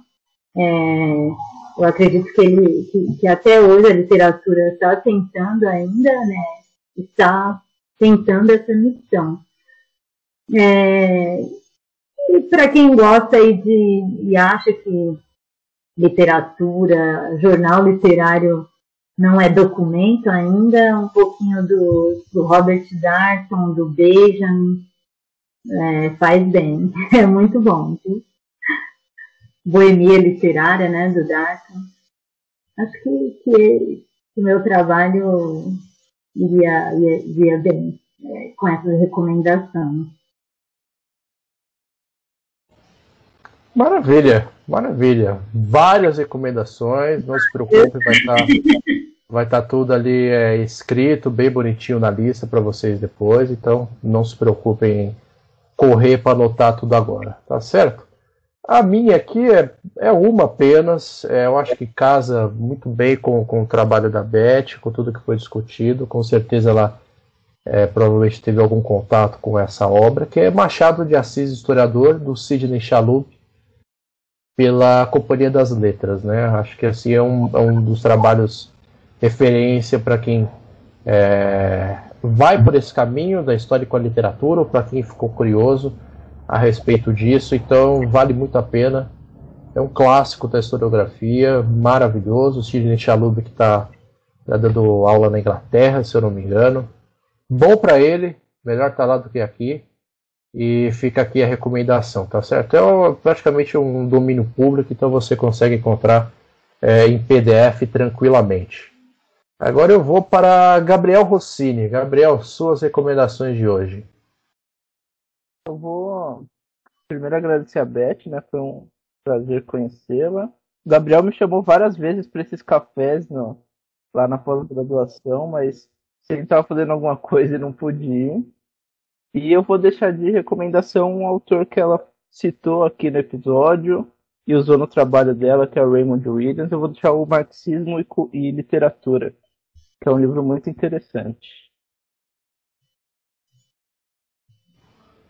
Azar o seu, Gabriel. Perdeu, perdeu excelentes quitutes, completamente gratuitos, tá certo? Inclusive eu trouxe tantos para casa que até hoje está guardado no Tapauera aqui os últimos.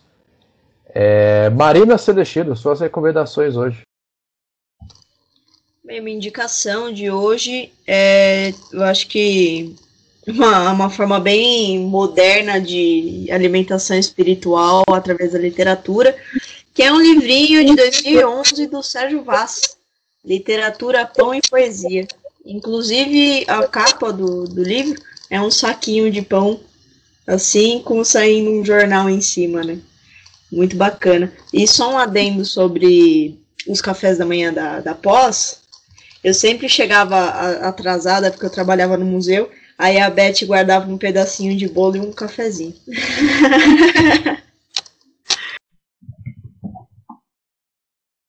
é, é, sobre isso, gente. Como diria os adolescentes e Sônia Abrão. É sobre isso. Lucas Fontoura, suas indicações hoje.